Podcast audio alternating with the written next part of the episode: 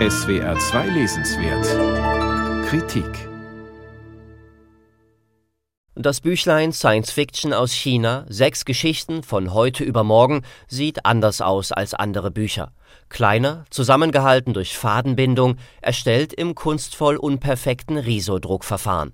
Und der Inhalt hält, was das ungewöhnliche Äußere verspricht, nicht nur, weil das Büchlein Kurzgeschichten chinesischer Science-Fiction-Autoren versammelt, das taten schon Anthologien wie Zerbrochene Sterne aus dem Heine Verlag, sondern weil die Herausgeber den Geschichten künstlerische Illustrationen zur Seite stellen und weil eine Handvoll deutscher Autoren auf die Geschichten ihrer chinesischen Kollegen antwortet. Das Ganze hat einen Kunstwerkstattcharakter, den die Herausgeber gleich im Vorwort thematisieren. Science Fiction ist für viele ein Raum für neue, fantastische Ideen. Für uns ist sie zugleich ein Ort, an dem wir neue Menschen kennenlernen und uns mit ihnen austauschen können.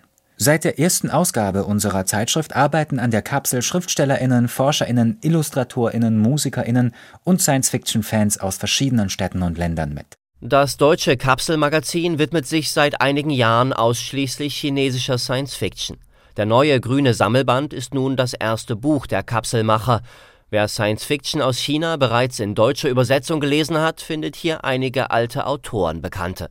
Da ist zum Beispiel Chen Chofan mit einer Geschichte über virtuelle Realität, echte Rache und wuchernde Betondschungel. Ich stelle mir diese Häuser wie Krebszellen vor, die sich in rasender Geschwindigkeit vermehren, bis sie schließlich ihre heutige Form annehmen. Da ist Jia mit ihrem endzeitlichen Sci-Fi-Märchen Nachtstreifzug des Drachenpferds und da ist Ken Liu mit der originellen Story Wie andere Spezies Bücher machen. Ken Liu wurde etwas hineingeschummelt in diese Sammlung.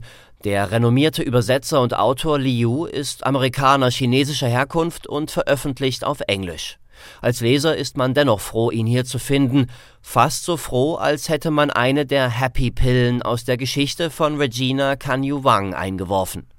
In Das verlorene Paradies beschreibt sie eine Gesellschaft, die sich mit Hilfe von Pharmaka betäubt und sich jeden Tag in die MR Mixed Reality einloggt.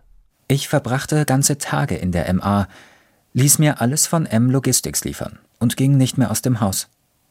Mein Gespür für die Realität ließ langsam nach. War mein Leben überhaupt noch echt? Wie konnte ich in einer vernebelten Welt den Kontakt zur Wirklichkeit bewahren? So sehr sich die ausgewählten Geschichten unterscheiden, in vielen spielen urbane Räume eine Rolle. Und in all diesen Fällen liegt eine große Traurigkeit über den städtischen Landschaften, eine Traurigkeit, aus der uns weder Pillen noch Technologie retten können. Auch in China scheinen Dystopien, pessimistische Zukunftsszenarien so en vogue zu sein wie bei uns. So zugänglich wie die Themen ist die Sprache. Bis auf Ken Lius auf Englisch verfasste Geschichte wurden alle Beiträge gekonnt aus dem Chinesischen übersetzt. Doch man spürt den breiten linguistischen Graben zwischen Ursprungs- und Zielsprache. Die übersetzte Prosa wirkt gelegentlich etwas zu geradlinig und fad. Das wird besonders im Vergleich mit den deutschen Beiträgen deutlich. Denn gegen Ende des Buchs greifen fünf deutsche Autoren die Ideen ihrer chinesischen Kollegen auf und spinnen sie weiter. Rudi Nuss zum Beispiel lässt sich von Jias Drachenpferd inspirieren und erzählt vom Treffen zweier Maschinen in einer postapokalyptischen Wüste.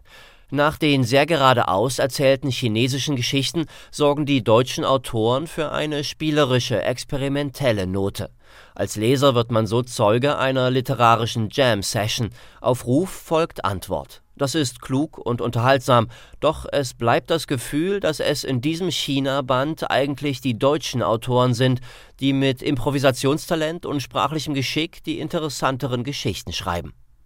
Science Fiction aus China herausgegeben von Lukas Dubrow, Felix Meyer zu Wenne und Friederike Schneider-Vielsecker, ist im Frühwerk Verlag erschienen.